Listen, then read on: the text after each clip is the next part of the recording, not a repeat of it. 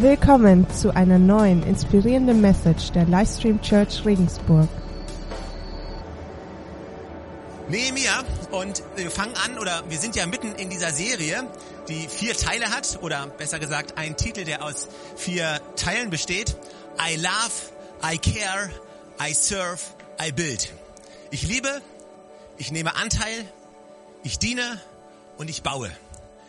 Und heute ist so, oder vor Indien, im Januar und im Februar hatten wir so die erst, den ersten Teil gehabt, dieses Ich liebe, und haben uns darauf konzentriert. Und heute ist so der erste Teil von dem I care. Und ich habe es auf Englisch gesagt, weil du es auf Englisch einfach kürzer ausdrücken kannst. I care.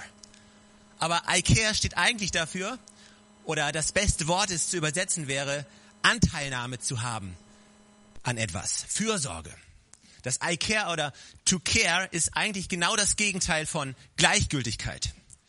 Und ich glaube, eines der schlimmsten Dinge, die uns passieren können, ist, dass wir gleichgültig sind. Und wir wollen oder wir haben uns mit Nehemiah beschäftigt, die Geschichte von Nehemiah, die eine großartige Geschichte ist. Und ich kann dir nur empfehlen, das Buch Nehemiah einfach mal durchzulesen. Es hat nicht sehr viele Kapitel und du wirst die Geschichte verstehen, von der wir dieses Konzept nehmen. Nehemiah war Mundschenk gewesen vom König damals. Er war also in einer der höchsten Positionen damals.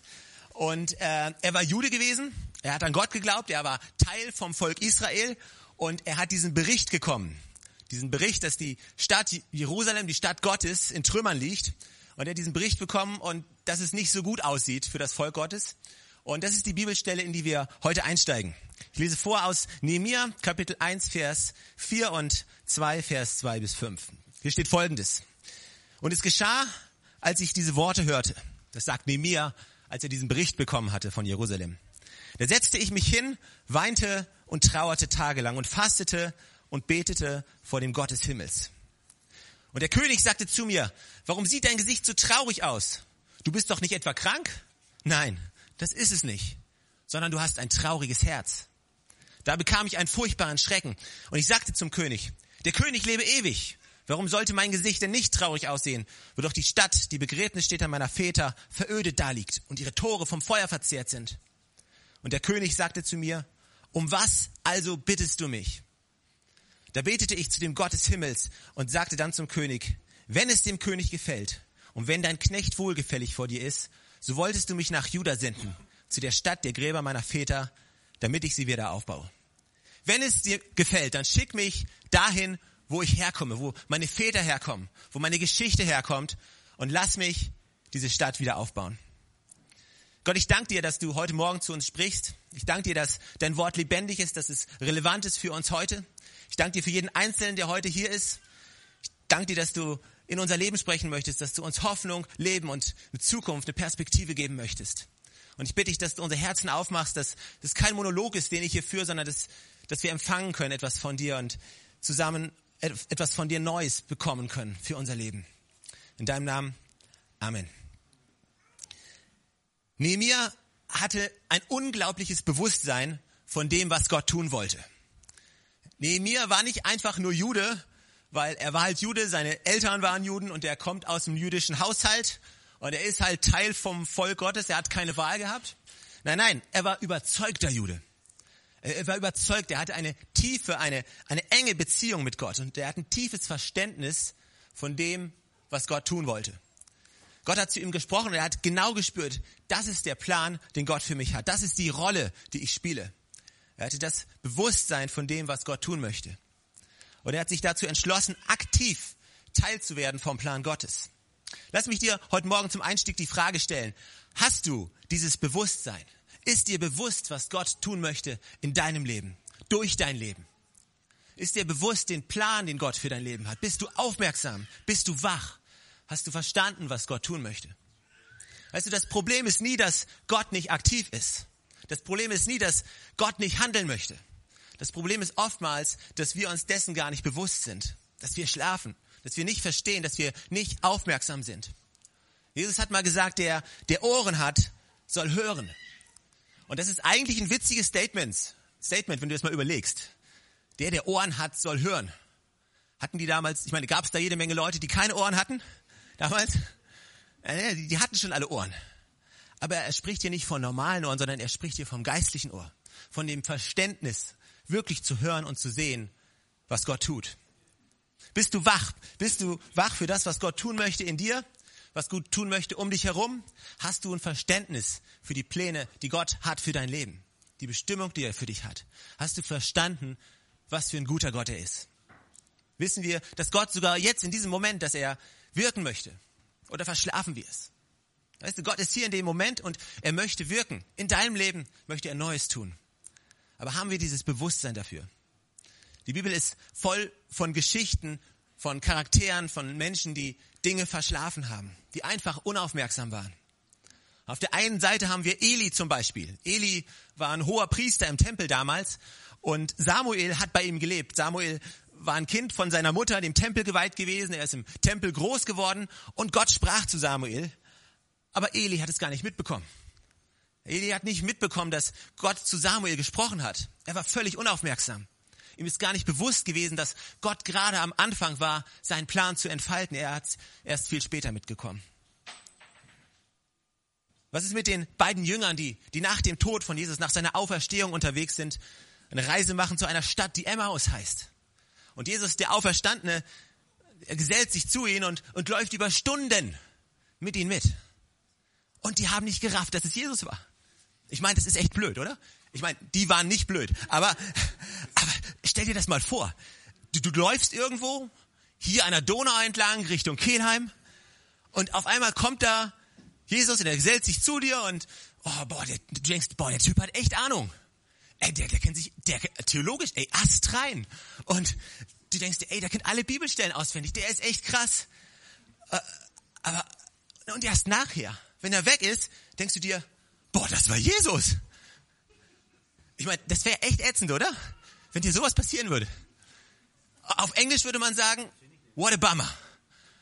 Auf Deutsch, so ein Mist.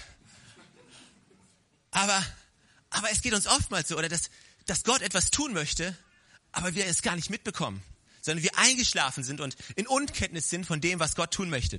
Und diese Unkenntnis bringt uns an einen Punkt, wo wir in Passivität verfallen, wo wir träge werden, weil wir gar nicht sehen, was zu Gott tun möchte, gar nicht sehen, welche Möglichkeiten es gibt. Wir werden gleichgültig, wir werden passiv, weil wir gar nicht mitbekommen, was Gott tun möchte.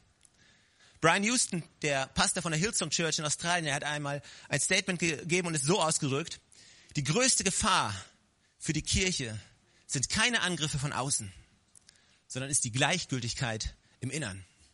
Die größte Gefahr für die Kirche sind keine Angriffe von außen, nicht, nicht das, was Leute über die Kirche sagen, die nicht in der Kirche sind.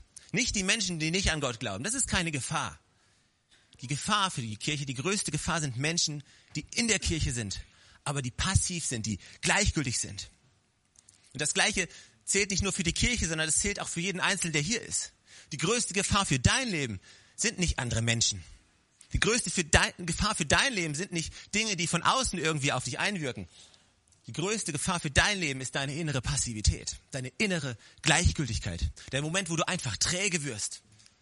Und ich, weißt du, ich frage mich, wie viel unentfaltetes Potenzial heute Morgen hier sitzt. Ich frage mich, wie viel ungelebte Träume heute hier sitzen.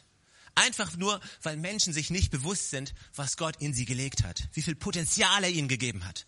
Gaben, Talente, Visionen. Alles das entfaltet sich nicht einfach nur, weil wir es nicht bemerkt haben. Vielleicht sitzt du heute Morgen hier und du hast noch gar nicht gemerkt, was für ein großartiger Mensch du bist. Vielleicht ist dir völlig unbewusst, wie gut du bist. Ich glaube, Gott, weißt du, jeder, in jedem einzelnen Menschen steckt extrem viel Potenzial. Also wir, wir bewerten Menschen manchmal auf komische Art und Weise. Ja? Die, die, wir Menschen haben die Richtlinien erstellt und anhand dessen wir Menschen bewerten. Ja, haben sie Potenzial? Haben sie kein Potenzial? Sind sie gut? Sind sie nicht gut? Aber Gott, Gott misst nach anderen Maßstäben. Gott schaut nicht auf das, was außen ist, was, auf das, was Menschen schauen. Gott schaut auf das Innere. Er schaut aufs Herz.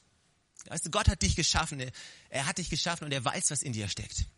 Und jeder einzelne Mensch strotzt nur so von Potenzial. Du hast Potenzial. In dir schlummert etwas Großes, was vielleicht noch keiner gesehen hat. Aber Gott hat es dorthin gelegt.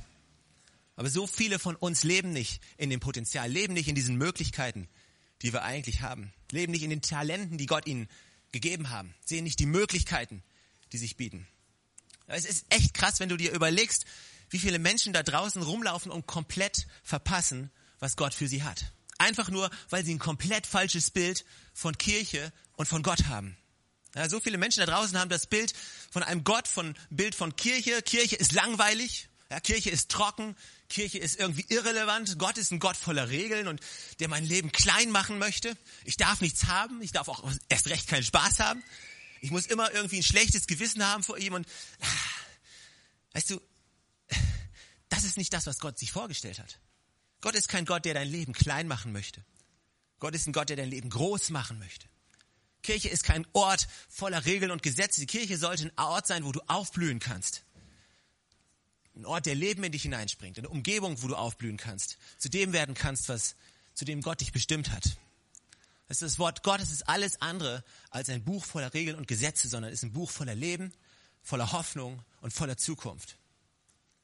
Weißt du, wenn Menschen nur verstehen würden da draußen, wie gut Gott ist, aber weil sie dieses verzerrte Bild haben, diese komische Vorstellung, gar nicht wissen, dass Gott für sie ist, dass Gott ihnen Leben schenken möchte. Ich liebe es, dass es im Psalm 18 steht, da steht, er führte mich aus der Not in den weiten Raum der Freiheit. Gott hat einen weiten Raum der Freiheit, kein kleines Leben, kein Leben eingepfercht irgendwie in der Box. Nein, nein, er hat ein großes Leben, einen weiten Raum. Du hast so viel Potenzial und Gott kann es kaum erwarten, das zu entfalten. Aber weil wir nicht wissen oder weil wir es nicht merken, verpassen wir es. Und es ist ja nicht nur so, dass es Leuten außerhalb der Gemeinde geht, sondern es ist ja nicht nur, dass es Leute sind außerhalb, die Gott nicht kennen, sondern das Tragische ist auch, dass gerade viele Christen, die eigentlich Gott kennen, die eigentlich verstehen sollten, wie gut Gott ist, die eigentlich verstehen sollten den Plan, den er hat für ihr Leben, dass trotzdem, dass sie in dieser Trägheit sich wiederfinden und Gleichgültigkeit verspüren, weil sie den Sinn dafür verloren haben. Weißt du, am Anfang bist du Christ, am Anfang ist alles aufregend und dann Tag ein, Tag aus, ja, die ganze Routine kommt, das Leben läuft und du vergisst einfach Erwartungen an Gott zu haben. Du vergisst zu beten, Gott zu bitten, nachzufragen für die Dinge in deinem Leben. Du vergisst Gott einzubeziehen in dein tägliches Leben. Du denkst dir vielleicht, oh, ich will Gott nicht nerven mit meinen kleinen Problemen. Hey, du kannst Gott nicht nerven. Gott wartet darauf, dass du zu ihm kommst. Gott wartet darauf, dass du ihn bittest. Dieses Bewusstsein oder dieses Unbewusstsein führt zu Trägheit. Ich habe mal nachgeschaut, Trägheit im Lexikon, äh, was die Definition ist. Und eine Definition ist Trägheit, auch Beharrungsvermögen. Beharrungsvermögen. Ist erstaunlich, wie viele Menschen dort beharren wollen, wo sie gerade sind. Ja, hier bin ich und hier bleibe ich. Und Gott sagt, nee, komm, komm, hey, ich habe so viel mehr für dich. Ich habe neues Leben für dich. Ich habe Erfüllung für dich. Aber Leute wollen einfach beharren. Es, es ist erstaunlich, wie groß manches Beharrungsvermögen ist. Aber es ist also, es ist, es ist die Trägheit, es ist das Bestreben von physikalischen Körpern in ihrem Bewegungszustand zu verharren. Mit anderen Worten, genau dort zu bleiben, wo sie sind. Es so viel Potenzial, so viele Möglichkeiten, so viele Dinge, die Gott tun möchte, aber wir verharren dort, wo wir gerade sind. Uns fehlt der Ansporn, uns fehlt manchmal auch der Tritt in den Hintern. Uns fehlt manchmal dieser Schub, den wir brauchen. Ja, wir wissen, wir können mehr tun. Weißt du, ich selbst, also ich bin manchmal der Schlimmste von allen. Mein Beharrungsvermögen, auf der Couch zu bleiben am Sonntagnachmittag, ist extrem groß. Ja, ich kann drei Kinder haben, die an mir, ranz, an mir zerren, eine Frau, die mich ruft. Also ich wäre glücklich, ganz ehrlich, ich, ich wäre glücklich, den ganzen Nachmittag dort zu verbringen. Einfach nur da liegen, ein kühles Glas Wasser und was denn? Und also einfach dort liegen zu bleiben und einfach nur nichts tun. Manchmal fehlt mir der Antrieb. Aber hier steht was in Sprüche 29, Vers 18. Hier steht, wenn keine Vision da ist, dann verwildert ein Volk. Wenn keine Vision da ist, dann verwildert ein Volk. Und manchmal nehmen wir diese Bibelstelle und wir interpretieren sie falsch. Ja, wir nehmen dieses, da wo keine Vision ist, und wir sagen, hey, du brauchst eine Vision für dein Leben. Hey, du musst jetzt eine Vision erfinden, du musst jetzt ein Ziel haben. Aber weißt du was, wir sind nicht, ich bin kein Motivationskünstler oder wir sind keine Motivationskünstler, die dir hier irgendwie einen Pep-Talk geben wollen. Ja, so nach dem Motto, bau deine eigene Vision. Nein, nein, was, was hier steht ist, da wo keine Vision ist, oder das Wort, was für Vision, für Vision hier steht, die eigentliche Übersetzung ist Offenbarung. Da, wo keine Offenbarung oder wo kein prophetisches Reden ist, dort verwildert ein Volk. Mit anderen Worten, da, wo Gott nicht mehr in Kontakt steht mit Menschen, wo kein Hören von Gott mehr ist, was, was er sagen will, was sein Wille ist, was sein Plan ist, dort verwildert ein Volk. Weißt du, wir haben so viel Fortschritt und ich selbst, ich liebe Fortschritt. Ich finde Fortschritt ist genial. Ich liebe diese ganzen Technologien, die kommen, wann immer Apple die nächste Konferenz hat, bin ich der Erste, der versucht herauszufinden, was es Neues gibt. Äh, ich bin Freak, ich weiß, aber weißt du, es ist einfach genial, ich lieb's. Und es gibt diese Fluggesellschaft Virgin Australia in Australien, die haben jetzt eine neue Klasse als, als Fluggesellschaft aufgemacht und die heißt Velocity. Velocity und das ist Space Travel. Okay, also Weltraumreise. Das, das heißt, wir haben bisher immer davon geträumt, aber das gibt's jetzt wirklich. Die haben Flugzeug gebaut. Das hat nicht besonders viele Plätze, nur neun, aber gut. Und dieses Flugzeug, das verlässt die Atmosphäre, tritt in den Weltraum ein und dort fliegt, du fliegst dort oben und kannst innerhalb von einer Stunde an jedem Ort in der Welt sein. Vorausgesetzt, das Flugzeug könnte da landen. Und du kannst sogar schon Flüge buchen. Ja? Und ist besonders erschwinglich, kostet bloß 250.000 Euro. Also sehr erschwinglich aus der Portokasse. Aber hey, das ist crazy. Und ich habe mir das angeschaut und ich habe gedacht, hey, wow, das ist Fortschritt. Ich meine, das hättest du mal deinen Großeltern erzählen sollen irgendwann, dass du irgendwann mal in den Weltraum fliegen kannst, einfach so. Ich meine, wir alle, wir haben uns damals Weltraumschiff Enterprise angeguckt. Ja, und äh, dachten Captain Kirk mit furchtbar schlechten, weißt du, wenn Erdbeben kam, da hat der Kameramann gewackelt und äh, solche Special Effects, die uns umgehauen haben. Ich weiß nicht, wer hat Raumschiff Enterprise geguckt? Ah, cool. Aber es, es ist gar nicht mal so weit weg. Ich liebe Fortschritt. Auch in der Medizin. Ich liebe diesen Fortschritt, den wir in der Medizin machen, aber weißt du, der ganze Fortschritt, wenn wir diesen ganzen Fortschritt haben und die Dinge, die wir uns weiterentwickeln, wenn wir ihn abkoppeln von den Bestimmungen Gottes, abkoppeln von dem, der uns eigentlich geschaffen hat, wenn wir den Fortschritt nehmen und ihn trennen von dem Eigentlichen, dem, den, der uns eigentlich diesen Fortschritt gegeben hat, dann wird aus diesem Fortschritt, aus diesem Segen sehr schnell auch Fluch und eine Gefahr für die Menschheit. Und so viele Dinge passieren, wo wir gar nicht mehr so sicher sind, ob der Fortschritt überhaupt so gut ist. Ja, der, der Moment, wo wir Fortschritt nehmen, Vision nehmen und ihn abkoppeln von Gott, da wird's gefährlich. Aber der Moment, wo deine Vision eine Gott-inspirierte Vision ist, der Moment, wo Gott in dein Herz spricht, der Moment, wo deine Bestimmung auf seine Bestimmung trifft, der Moment, wo du anfängst, in seinem Willen zu leben, ist der Moment, wo du anfangen kannst, in der gesamten Fülle zu leben, wo du erkennen kannst, wie gut Gott ist und was er für dich hat. Nehemiah kannte Gott und er hatte ein klares Bewusstsein für die Dinge, die, für die Dinge Gottes. Und er hatte Gott geliebt. Er hat Gottes Volk geliebt. Und deswegen hat er Anteil genommen an dem, was passiert ist. Und weil er Anteil genommen hat, ist er aktiv geworden. Was wir brauchen, sind Menschen, die Anteil nehmen. Ja, keine Menschen, die gleichgültig sind, die passiv sind. Wir brauchen Menschen, die Anteil nehmen. Und weil sie Anteil nehmen, werden sie aktiv in ihrem Leben. Weißt du, ich liebe Help und Help ist eine Gruppe von Menschen hier in der Church, die Anteil nehmen an, an dem Leben von anderen Leuten, an dem, was Gott tun möchte und aktiv werden. Aber das Schlimmste, was du tun kannst, ist, weißt du, zu sagen, hey, weißt du, ich bin, eigentlich bin ich Christ, ja, und eigentlich sollte ich helfen. Aber eigentlich, ich habe auch nicht wirklich Lust dazu und Zeit habe ich eigentlich auch nicht.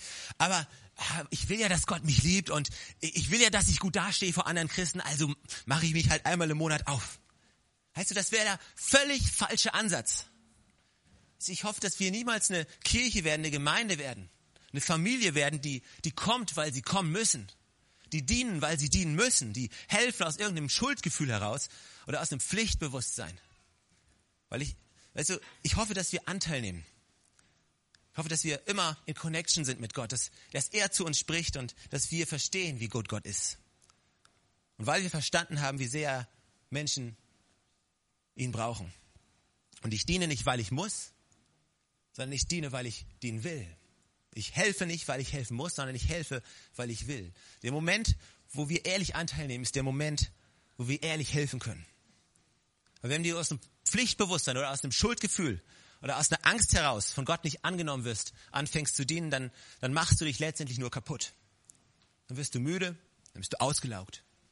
Aber der Moment, wo du erlaubst, dass Gott dein Herz berührt, der Moment, wo du siehst, Armut siehst, wo du Ungerechtigkeit siehst. Weißt du, wir waren jetzt, wir waren jetzt in Indien und wir hatten verschiedene Begebenheiten, verschiedene Kontakte mit, mit, mit, mit, mit diesen Waisenkindern in den Waisenhaus und wir haben verschiedene Geschichten gehört und wir waren bei einem Kind zu Hause gewesen und haben gesehen, aus welchen Verhältnissen dieses Kind kam und es war echt der Hammer. Das war ein Loch. Ich kann euch sagen, das war echt ein Loch, wo die früher gewohnt haben und es ist krass. Der Moment, wo du siehst, wenn Frauen misshandelt werden, ja, Human Trafficking, Menschenhandel betrieben wird, wenn du Kinderarbeit siehst, wenn du siehst, wie Menschen misshandelt werden, wenn in dir dieser gerechte Zorn aufgrillt, an diesen Punkt müssen wir kommen, wo wir nicht wegschauen in Gleichgültigkeit, sondern wo wir hinschauen und sagen, weißt du was, es ist meine Aufgabe. Ich warte nicht, bis irgendeine Regierung kommt. Ich warte nicht, bis irgendjemand anders kommt und was macht. Nein, es ist meine Verantwortung. Ich habe es gesehen, ich nehme Anteil.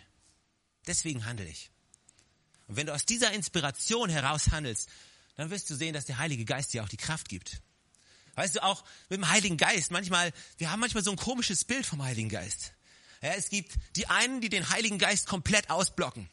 Und für die ist der Heilige Geist irgendwas, ja, das ist zwar in unserem Glaubensbekenntnis drin, aber naja, das ist ja irgendwie, ja, also du hast dieses Camp und auf der anderen Seite hast du die komischen, ja, die den Heiligen Geist nehmen und damit irgendwie ihre Komischheit zu rechtfertigen. Und die denken, der Heilige Geist ist nur da, damit ich irgendwie ein tolles, warmes Bauchgefühl habe und damit ich so vielen Zungen reden kann, wie ich möchte und damit ich komisch werden kann für mich. Nein, nein, weißt du, der Heilige Geist ist die Kraft Gottes, die dich befähigt, Dinge freizusetzen, Dinge zu tun, die du alleine niemals tun kannst. Der Heilige Geist ist Kraft, dein Leben zu stärken, dich zu stärken in deinem Alltag, an deiner Arbeitsstelle, wenn du zu Hause bist, in der Uni, wenn du deine Kinder erziehst, wann immer. Auch wenn die Kraft einfach mal weg ist, der Heilige Geist ist da, um dir Kraft zu geben. Aber die bekommst du nur dann, wenn du ein Herz hast, was Anteil nimmt. Ein Herz, was zulässt, dass Gott dich berührt. Nehemiah ist aktiv geworden. Warum? Weil der König, er hat ihn angeschaut und er hat gesagt, hey, es stimmt was mit dir nicht. Was stimmt mit dir nicht? Und er hat gesagt, hey, wie kann ich mein Leben doch normal weiterleben, wenn ich sehe, was dort passiert? Und ich bete, dass wir an einen Punkt kommen, dass Gott uns immer wieder an einen Punkt bringt, wo wir ganz persönlich, wo ich einfach sagen kann, hey, ich kann mein Leben so nicht weiterleben. Es geht einfach nicht. Sorry. Ich kann einfach kein normales Leben führen. Weil es zu viele Menschen da draußen gibt, die in Not sind. Zu viele Menschen da draußen sind, die Gott noch nicht kennen. Zu viele Menschen da draußen sind, die einfach keine Ahnung haben davon, was Gott in ihrem Leben wirklich tun kann, tun möchte. Und ich möchte jeden Tag aufstehen und sagen, hey, ich kann kein normales Leben führen. Es geht einfach nicht. Ich muss was tun. Nicht aus meiner eigenen Kraft heraus, sondern aus seiner Kraft. Warum stehen wir nicht gemeinsam auf? Lass mich dir zum Schluss noch zwei Fragen stellen, bevor wir gleich diesen Gottesdienst beenden. Hier ist die erste Frage. Und ich stelle sie nicht nur euch, sondern ich stelle sie auch mir. Genauso die erste Frage ist, bin ich mir bewusst, was Gott tun möchte? Bist du dir bewusst, was Gott in dir tun möchte? Das ist eine ganz ehrliche Frage und die kannst nur du für dich selber beantworten. Die kann nicht ich beantworten, auch nicht deine Frau, dein Partner, dein Freund. Die musst du für dich selbst beantworten. Ist dir bewusst, wie sehr Gott dich liebt? Ist dir bewusst, was Gott in dir tun möchte? Oder lebst du in völliger Unkenntnis von dem lebendigen Gott, der viel mehr ist als nur eine Theorie, viel mehr nur als irgendeine Theologie, sondern der lebendig ist und der in dir wirken möchte? Ist dir bewusst, was Gott in dir tun möchte? Die Gaben, das Potenzial, was er hat, was du hast. Die zweite Frage. Bin ich mir bewusst, bist du dir bewusst, was Gott durch dich tun möchte. Gott möchte dich benutzen zum Segen werden, damit du zum Segen werden kannst für so viele andere. Gott möchte dein Leben nehmen. Auch wenn du glaubst, die ganzen Unzulänglichkeiten, die du hast. Und wenn du sagst, hey, ich bin nicht gut genug, ich bin nicht stark genug. Gott möchte dein Leben nehmen und es auf simple Art und Weise benutzen, damit du zum Segen werden kannst für andere. Zum Segen werden kannst in deiner Familie, zum Segen kannst, werden kannst für deine Freunde. Es verlangt nicht viel. Weißt Gott sucht nicht in dir den nächsten Martin Luther King. Gott sucht nicht auch die, in dir auch nicht die nächste Mutter Teresa. Gott möchte dich benutzen, ganz einfach. Für ganz kleine Sachen, vielleicht an deiner Arbeitsstelle. Vielleicht bist du der Einzige, der irgendwas Positives sagt. Vielleicht hat dein Arbeitskollege lange nichts Positives gehört. Aber du bist der Einzige, der ihm vielleicht irgendwas Positives mitgeben kann. Du kannst gar nicht glauben, wie viel es Menschen bedeutet, von jemandem etwas Positives zu hören, von jemandem ein positives Wort zu hören. Es braucht nicht viel. Gott möchte dich benutzen. Bist du bewusst, was Gott in dir tun möchte? Bist du bewusst, was Gott durch dich tun möchte? Weißt du, ich habe am Anfang gesagt, das ist kein, das soll kein Monolog sein, sondern ich möchte, wir als Kirche, wir möchten nicht hier irgendwie eine Show machen, irgendeine Veranstaltung, sondern wir möchten dir diese Beziehung mit diesem Gott nahebringen. Dir zeigen, wer Gott ist. Es ist nicht nur irgendeine Religion, es ist irgendwie was, wo man irgendwo was in seiner Steuerkarte drinstehen hat und dann ist man halt Christ. Das darum geht's nicht. Aber was wir Woche für Woche anbieten, ist Menschen diese Entscheidung zu geben, diese Entscheidung, vor die Entscheidung Menschen zu stellen, zu sagen, hey, Gott liebt dich. Gott liebt dich wahnsinnig. Er hat alles für dich gegeben. Er ist am Kreuz für dich gestorben. Das Einzige, was, was Gott möchte, ist eine Beziehung. Und ich möchte dich einladen, keine Ahnung, wie lange du schon Christ bist, ob du Christ bist oder ob du sagst, das Ganze interessiert mich nicht. Ich möchte dich einladen, diese Beziehung zu starten. Diese Beziehung anzufangen mit diesem Gott, der dich so grandios liebt und der alles getan hat, um diese Beziehung möglich zu machen. Wir werden zusammen beten und ich möchte dich einladen, dieses Gebet mitzusprechen und diese Beziehung mit diesem Gott anzufangen, diese Partnerschaft, diesen Weg mit diesem Jesus, der dich kennenlernen möchte und der alles für dich getan hat. Lass uns zusammen beten.